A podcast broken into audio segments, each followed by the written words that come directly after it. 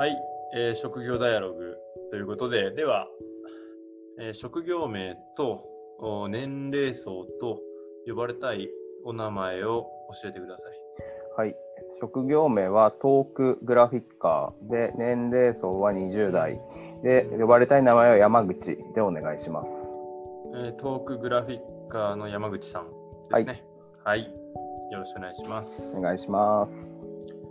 えーでは、早速なんですけど、えートークグラフィッカーというのはどんな職業でしょうか？とがえー、と企業さんとか法人さんとか団体さんとか、まあ、個人の方に呼んでいただいて、えっと、会議とかそういうイベントものとかで話し合いがある場でその話し合いをその場で紙にペンでを使って絵にしていきながらその絵を使ってその場を活性化させたりだとか話し合いを深めていくっていうお仕事になります。うーん会議の場合、イベントを、えー絵にしていく。はい、話し話し話している内容を絵にするっていう感じですね。話している内容を絵にする。はい、で、えーその話し合いをふ深める、はいというところにこう目的があるというそうですね感じですか。場を活性化していくっていうところに目的がありますね。うんじゃあ場を活性化するために絵を描くっていう認識ですね。そうです。うん絵を絵を使うっていう感じですね。絵を使うって感じはいですか？、出来上がった絵をまたその話し合いを生むためのきっかけうんに一個のツールとして使っていく感じですね。うーんなるほど、なるほど。絵っていうのはどんな絵ですか、えっとうん結構その場で話し合いのスピードにその場でついていきながら描くのでかなり凝った、漫画のような凝った絵ではなくてイメージ的には、えっとうん。丸を描いてちょっと簡単に目があって鼻と口があるみたいな、うん。えっとう海坊主ってわかります？妖怪の。海坊主はい。わからないかもしれない。あと、そうですね。まあ、えー簡単に丸の人間というか、うんあ棒人間みたいな、こう、お顔を丸描いて体を線引いてみたいな。そうです棒人間をちょっとだけ肉付けしたって感じですかね。うんとかあと出てくるそういう、えっと、絵とかはアイコンチックに描くっていう感じですかね。絵文字というか。ああ、なるほど。おちょっとこう簡略化した感じ。はいうん例えば花とお聞くとお一般的なこう花のイメージを描くというか。あ、そうです、そうです。何の花か、うんその話によっても、その出てくる花が、その場で話されてる花っていうイメージが、その一般ええ抽象的な花なのであれば、花の絵を描きますし、その場で出てきている花が、絶対的にバラの話で、バラの話をしてるんであれば、バラの絵を簡略化して描くっていう感じですまあ、そのイベントだったりとか、その話し合いはいの場で出てくる、う言葉っていうものを今、絵にしていくっていうはいイメージを受けたんですけど、はいはい。それで合ってますか？あそうです。言葉とか、あとは喋ってる人の表情とかですね。うーん表情とか、あとその場の雰囲気っていうんですかね。やっぱりこう、ええっと、熱量がある話し合いであれば赤を使ったりとか、ーなんかそのどんよりしてたり、こうみんなモヤモヤしてるような顔してたらグレーの色を使うとか、その話の内容と、えっと、表情と雰囲気を絵と色と文字を使ってっていう感じですかね。うん、あ絵と色と文字。はい。なるほど、なるほど。じゃあ、そのお言葉っていう実際にじゃあ聞こえるものだったりとか、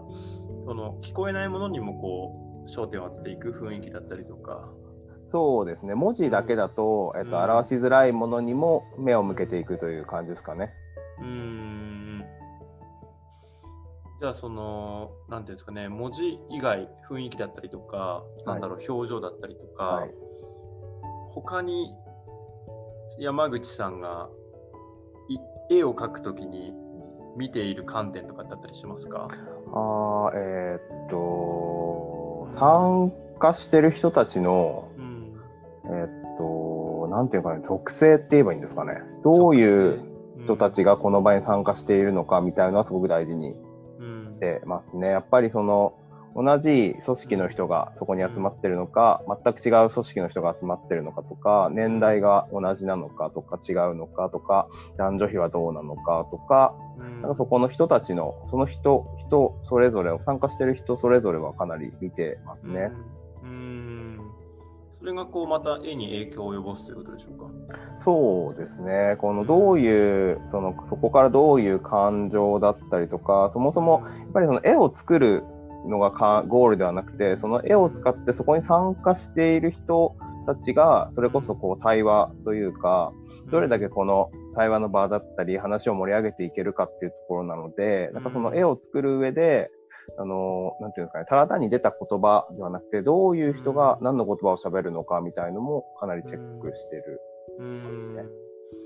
例えばそのどういう人が、まあ、どんな性質を持った人がどんな言葉をおっしゃっているのかっていうことは、うん、そこはなんだろうな図だったりとか、うん、うん、色だったりとかそういったものにこう影響してくるといったような感じですか、はいはい、そうですね。でもその時もえー、っと何、うん、ですかね。たやっぱりそのどういう依頼でその場に僕が行くかにもよるんですけど、えー、そのやっぱり立場を手放して話したいって場とかもあったりするんですよ。いろんなそういう背景とか、いろんな組織から人が集まってる場で、でもこの場では立場とかではなくて、本当にそれぞれが思ってる本音で話せる場を作りたいっていうので声をかけていただくお仕事とかであれば、その、そこの線引きは関係なく、えっと、誰が喋ったんではなくて何を喋ったかだけを取っていくっていうのはあったりするんですけど、逆にそれと違って講演会とかでお仕事いただくときは、その講師の人がそれを喋ってるっていうのが明確なので、うん、講師の人の言葉であったり、講師の人の立場からの意見であったりとかをちゃんと色付けで分けていったりとかはしますね。あなるほど。あ結構じゃあその、えー、場というか、うん、えー、トークグラフィッカーとして山口さんが、えー、行く場っていうのは結構さまざまな感じですね、今聞いてると。そうですね、かなり。一番を去年から、えっと、去年開業して、ちょうど今1年ぐらいなんですけど、えー、割合として多いのは、やっぱシンポジウムとか、講演会とかのイベント系が去年はすごく多くて、そういう場だと、やっぱりその話してる、えっと、スピーカーっていうんですかね、スピーカーの人の言葉を、えっと、こうちゃんと取っていくというか、うん、で逆に、えっと、触れで仕事の場の触れ幅としては結婚式とかでもお仕事はやったことありますし、えーうんうんそれこそどういうジャンルになるのかはうまく説明できないんですけど、うん、えっと、おじいちゃんの話を聞いて絵にしてもらいたいっていうのをお願いしてもらったりとか。うん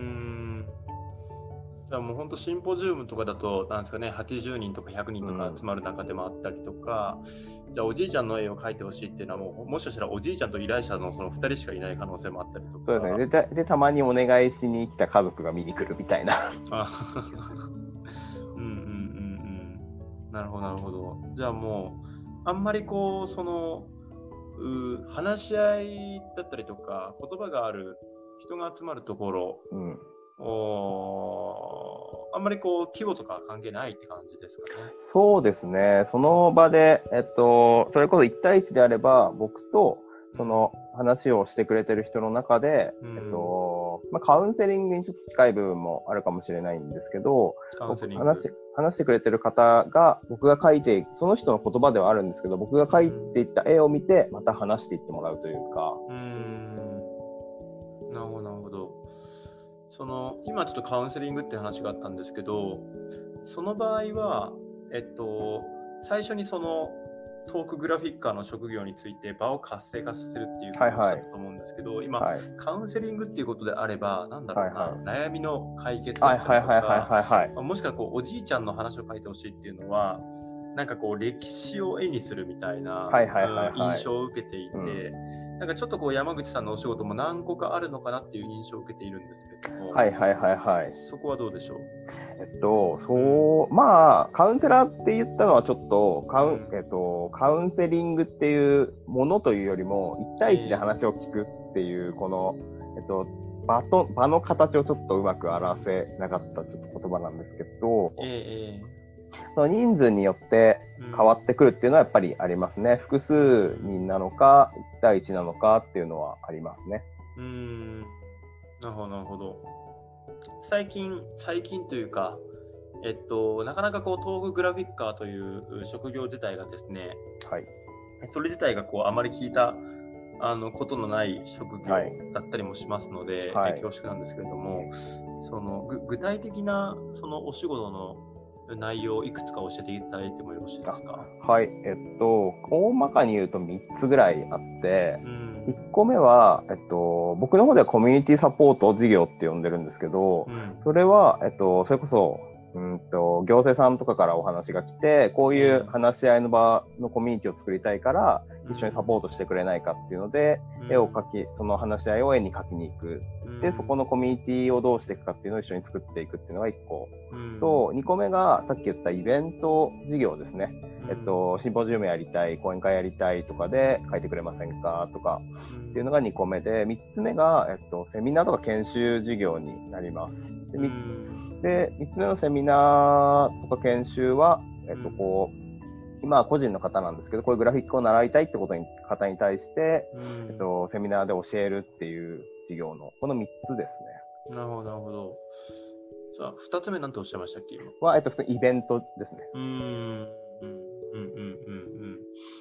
その3つの中で、えー最近一番多いのってどれですか？うーん最近、うんまあ、こんやっぱりこのコロナの影響がすごくああるので、ええ去年はイベント業がすごく多かったんですよ。リリアルな。うん多くて、今、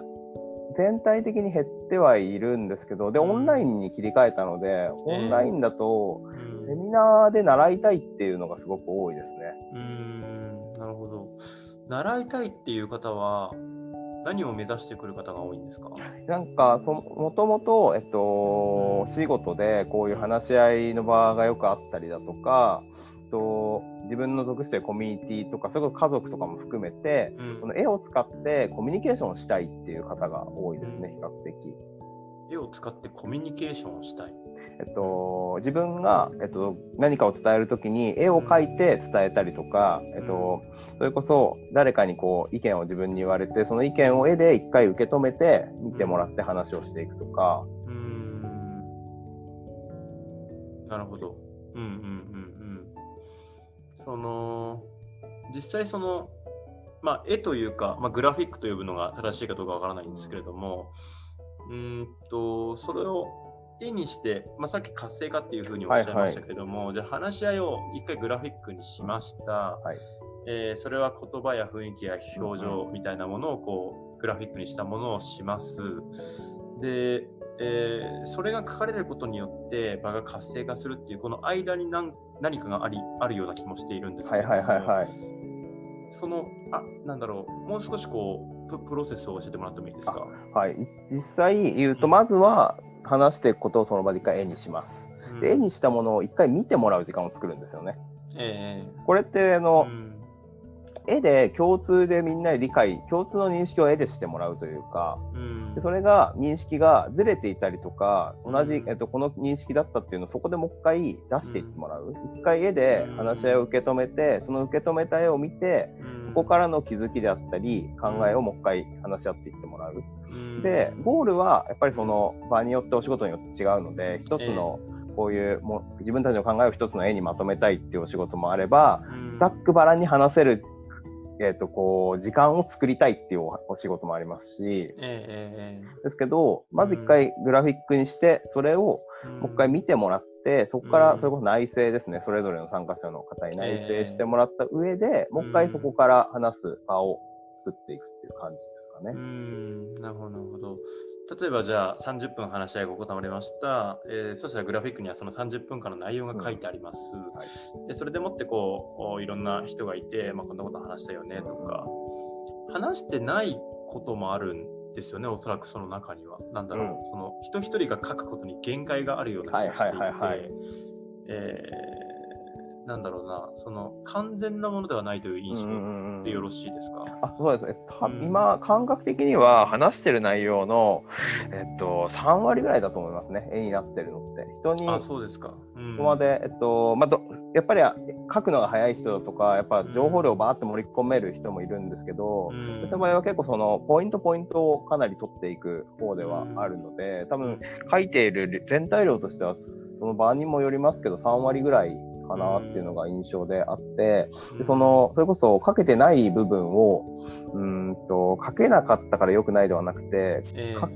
書いてない部分でも気になってるところだとかうん。ある時にその書いてない部分をここ書いてなかったですとか、書いてないけどここが良かったですよっていうのを引き出せる場をどれだけ作っておくかっていうのも結構仕事の、うん、なんかその工夫のしどころではあって、うん、引き出せる場。うん、ですね。で、えっと、それこそ書き方で言うと、えっと、びっしり書かなかったりするんですよ。あえて、絵と絵の間に余白をもう入れておいて、でその余白っていうのは、その、ある種、見る、と、参加者からすると、その余白を見て考える余白にもなっていて、で、あれ、こことここの絵の間に余白があるけど、その間にこういう話題出てたけど、絵になってないな、とか、そしたら、その余白のところに書いてってもらえるんです。書いて書いてもらう時間を作ったりするんですよね。えっと、やっぱりそれこそ、僕が全て書けるわけではないので、えー、もし今回絵になってないところで、うん、なんだよ、書けてないけど、ここ話したかったんだよってところがあったら、うん、ぜひ余白のところに書いていってくださいっていうので、休み時間であったりとか、途中の間の時間に書いてもらったりして、それをまた僕の方で拾って、えっと、なんでこう書かれたんですかっていうのを振って、実はそこは絵にはなってないんですけど、私の中でそこで出てきた言葉すごく大事だったんですっていうので、そこでもう一回話を深めていったりとかはありますね。うん、なるほど。なんかこう、話し合いと話し合いの間に、絵、グラフィックがあって、うんうん、で、そこを返すことで、こう、次の話し合いが始まっていくというか、深まっていくというか、そういったイメージですかね。そうです、そうです。そうですね。さっきその、なんですかね、まあ、かけてるのは3割みたいなお話もあったんですけど、えっと、まあ、例えば今ちょっと変な話しますけど、はいはい、7、えっと、1時間話したとして、はい、7割うさぎの話をしていました、はいはいはい、3割亀の話をしていました、はいはい、で山口さんが書いたのが亀の話しか書いてませんでしたってなっていると、はい。はい、えっと、全体像を表していないグラフィッが現れるような気がしていて、全体像を表すのがいいかどうかっていうよりはですね、その、はい、や山口さんが3割しかかけ、3割かけているだろうという認識で、でもその場のグラフィックをなんかどんな意識で書いているのかなっていうのが、はいはいはい、ちょっと気になっているんですけれども。あえっと、どうどういう、えっと、うんかそれこそ、えっと、書いてる割合とかだと思うんですけど、それこそ、うん、うまく説明できるか、なってるかわかんないですけど、講演とかでも、講演会とかでグラフィック書くときは、特にその参加者の人にその話してる資料が行くのか行かないのかも結構重要だったりするんですよ。参加者にその話してるパワーポイントの資料が行くんであれば、その本当に、えっとこう、この振り返りたい時ってその資料を見てもらった方が絶対いいわけであって、うんうん、でも資料があるかあ資料が渡るプラスグラフィックもあるんであれば、グラフィックではどういうところを残すのかってなると内容をたくさん盛り込んだものではなくてその本当にポイントポイントを広く取っていくとか、うん、逆に、えーと、さっきの亀とウサギの話であれば、うん、まあ、どういう場、まあ、そもそもやっぱりゴールですよね。その、うん。なんかそのかもともと目指すゴールが、えっと、亀の話がゴールにつながっているのであれば亀の話をたくさん書きますけど、えっと、逆にうさぎの話の方がつながってるんであれば、その割合は変えるっていう感じではあるあるかもしれないですね。最終的に求めるものによって A の A のその割合を変えていくっていう感じですかね。うん。ゴールっていうのは、うん、なんでしょう、その話し手のテーマみたいなもんでしょうかいや、えっと、基本は、うん、えっと、依頼された方がどういう場を作りたいかっていうところから一緒に作っていく感じですね。うんうんうん、なるほどあ。基本的にはこう依頼されることの方が多いような。そうですね、うん、基本イベント、自分でもイベントをやってはいますけど、えー、そこよりもやっぱり依頼で、大きいイベントに関しては依頼のものが多いので。うんなるほど。じゃあ、本当にこう、なんていうんですかね、事前の打ち合わせもなくその場に行って、えー、書くというよりは、やっぱりこう、お打ち合わせだったりとか、そういうことが結構必要な感じ。ですね。ただ単に絵にするっていう要素であれば、打ち合わせはそんなにいらないって言ったらあれですけど、えー、まあ、聞いたことを書いていくっていう作業になるんですけど、基本やっぱり聞いたことを書いた上で場と場を活性化させるっていう、このもう一個の目的があるので、ってなるとやっぱりどういう意図でこの場が作られているとか、どういう属性の人が参加しているのかっていうのは、やっぱりちゃんと打ち合わせしておかないと辛い部分ではありますね。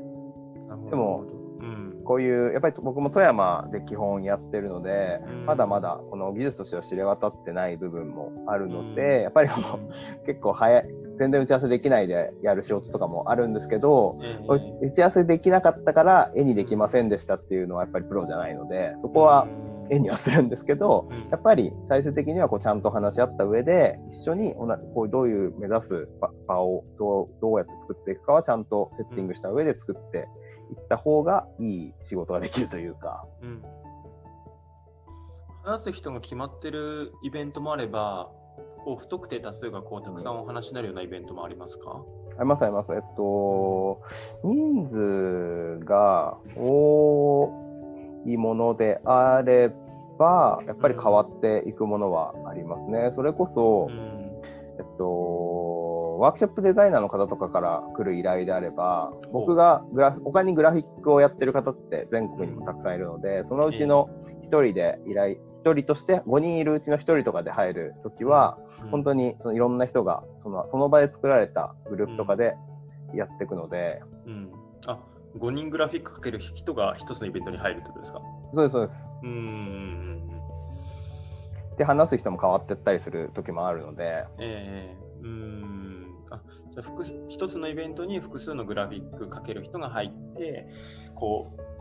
う全体をこうグラフィックにしていくという作業もあるという。そうですね、僕の場合は基本個人事業なので、受えけるものは基本私がまずは今は一人でできるお仕事をやってるんですけど、やっぱり、えっと、富山だとまだそんなにそれ目にしないんですけど、うん。東京とか首都圏の方であるものであれば、大きいイベントであれば、それこそ、えっとうん。こう5チームあって、5チームの話を全部グラフィックにしたいときって、僕が一人だとやっぱりそれってできないわけで、5チームに、えっとこうグラフィックをうんを書く人、グラフィッカーを一人ずつ入れてっていうのがあるのでう、んそういう時は別の、えっと、そういうワークショップを作ってる方から依頼が来てっていう感じですかね。なるほど、なるほど。その、ちょっと話戻りますけど、その、ちょっと気になってることがあって、その、はいうんと、まあ、実際話し合いがあって、グラフィックがあって、その後に話し合いがうん。あーあって、まあ、その、そのグラフィックを挟んだ後の話し合いが深まったり活性化したりっていうところだと思うんですけれども、なんですかね、その、じゃあ最初の話し合いに参加してる人が山口さんのグラフィックを見たときに、うん。なんかこんなことも、あ、そういえばこんなこと言ってたよねとか、うんうんあ、でもこういうとこ、なんか僕が気になったここ書いてないなとか、うんうんうんえーじゃあなんで私こういうとこ気になってたんだろうみたいなこう内省に入るみたいなこともあると思うんですけど、あくまでその、やっぱり書き手としてのフィルターも入るんじゃないかはないと思はい。っていて、で、やっぱりまあ場を作ってる人の意識みたいなものも山口さんに下ろしながら、こう参加者の人がこう考えれるような、なんていうんですかね、なんか客客観主観みたいな違いがあると思っていて、はいはい。こう書くときになんかこう、うん、た例えばそうですね、自分のフィルターを挟まないようにしてるとか、なんだろうな、できるだけ客観的に書こうとしてるとか、えー逆になんかこう主観も入り込んでも構わないと思ってるとか、なんだろうな、そそういう観点ってあったりしますか？えっと、まず、結構気をつけてるのは、なんか自分、書いてる時に、あ、それいいなって思った時にすぐ書かないようにしてますね。自分の、なんかいいなとかす、すごいな、それって思うって、結構自分の感覚でもあったりするので、あ、なんか、え、これすごいいいな、それ言ってることよくわかるって思う時こそ、一旦立ち止まるようにはすごくしてますね。その、うんそれって多分自分の中で共感がすごく生まれてて、その話し合いとか内容に。で、それってその、まあその場として参加してる人たちがみんなそれに共感してるんであれば、その場の共感と僕の共感がその時はこうちゃんと合わさってる部分であると思うんですけど、結構その自分がいいなとか、すっごいそのその意見すごくいいなとか思う声って、その、なんていうんですかね、こう声の量じゃなくて、自分の耳に入る音量がすごく大きく聞こえるんですよね。自分あるので、そこは一旦ちょっと、本当にコンマ何秒だと思うんですけど、あ、すっごいいい意見出たとか、え、これめちゃくちゃいいじゃんとか思う時こそ、うん。これって僕個人の共感なのか、えっと、場として、今、うん。今まで出てきた話の中で、いろんな話が出て、その場としていい意見が生まれた共感なのか、ただもう一山口翔太一個人の共感なのかは、まあ、そのまだまだそこは鍛えていかなきゃいけないところではあるんですけど、うん。ちゃんと線引きをするというか、うん考える時もありますし、仕事によってはもうガンガン僕が入っていっていい仕事もあるので、うんうんそれこそ、えっと、僕今20代なので、山口くんの20代としての意見も盛り込んでもらいたいとかっていうのを打ち合わせも言われていれあれば、そこでちゃんとうんうん。言う時もありますし、うんうんうん。なるほど、なるほど。その、まあ自分、や山口さんっていう個人のう感覚を本当に出していいところと、まあちょっと一回こう、お待つタイミングもあると思うんですけど、その、なんだろう、一回待つとき、要は、ちょっとすぐ書かないようにするときって、やっぱり書こうってなるときってなんだろうな、一回、一回待つじゃないですか。一はいはい。回すごいいいなって思って、うん。いや、ちょっと待てよと。うん。でその後どうはどうやって判断するんですか？その待っていようとなった後。本当に分かんない時はうん。聞きます、僕の場合は。聞く、僕がその場に共感、今の言葉に共感したんですけどっていうのを、うん。僕が声に出すっていうのはやったりしますね。うーん。話し手に聞くってことですか？はい。でで僕自身が話しながら書くってことは結構多かったりするので、うんええ。ええそこは逆に本当に分かんない時とかになると、うん。今、と、山口翔太個人としてすごくその言葉共感したんですけどっていうのを、ええちゃんと逆に素直にその場に、僕も素直にその場でちょっと聞いてみるんですけどって言って、うん僕一一個人として素直にその場でちょっと発言をしてみるとかはやったりしますね。なるほど、うん、素直にこう書き手自身もこう思ったことを素直にこう場にうん。預けてみるというかいう出してみるというか感じですね。うん。わかりました。あの、いろいろお話もっとしたいんですけれども、えー、そろそろ最後の質問に行こうかなと思っておりまして、そうですね。毎回最後の質問何にしようかなと迷うんですけれども、はい。なんかこう、うー書く、まず書く、まずこう今までお話を聞いていて、うん。書くといううん。行為が大きいのかなと思っていたりとか、まあ、ただこう話すっていう役割も大きいのかなと思っていたりするんですけど、まあ、トークグラフィッカーというお仕事自体なんかこう書けるか書けないかみたいなうーんうん。基準でえ僕はちょっとみ今見てる節があったりするんですけれども、んなんですどどんな人が向いてると思いますか？うトーーんクグラフィッカえっとうん、多分2つあって、ー。はい。僕の、えっと、僕の中でのトークグラフィッカーのトークは、うんえっと、この、話すことによってグラフィックと、えっと、うんこの、聞き手とか参加者をつなぐっていう意味合いでもあると思っていて、やっぱり、えっと、話すことがやっぱり好きっていうのはうん大事だと思います。自分が。自分自身うんがそこは。あるし、えっと、でもに、で、2個目が、うんえっと、やっぱ絵を描くので、自分自身が描く絵をやっぱり好きじゃないと、その苦痛になるので、その自分が描いてる絵がこれ下手くそな絵だなとか思いながらやると多分それはもう苦痛でしかないので、自分が描く絵を好き、自分が描く絵が上手い下手というよりも、なんかこの絵いいじゃんって思える、うん。この絵が好き、絵が、なんかその絵を描く行為というよりも自分が描いた絵が好きかっていう二つかなと思いますね。絵を描くことを好きっていうよりはこう描いた絵をす好きに好きに、うん、なれるかというか。嫌いだと多分きついですね。なんか僕もいろん、結構いろんな方に教えているので、なんかどうやったら上手くなれますかとか聞かれるんですけど、うん。なんか絵が、絵が苦手じゃなくて、その自分が描いた絵が嫌いだったら一番上手くならないと思いますっていうのはよく言ってますね。そして上手くなることもあまり重要、まあ、うん重要ではあるんだけれどもそこはプロとアマだと思いますね。プロとアマお金もらってる以上、下手くそすぎればやっぱり描けないとは あるかなと思いますね。そこは何か。うんなるほどなるほど何かこうプロが担保しなければいけない品質の一つとしてやっぱりこう、うん絵の、まあ、伝わりやすさみたいなものはあるのかなっていう感じですかね。はい、んそうですね。うんいやこれバラですみたいな。いや象象に見えるよみたいなそういう。そこはやっぱりうんうん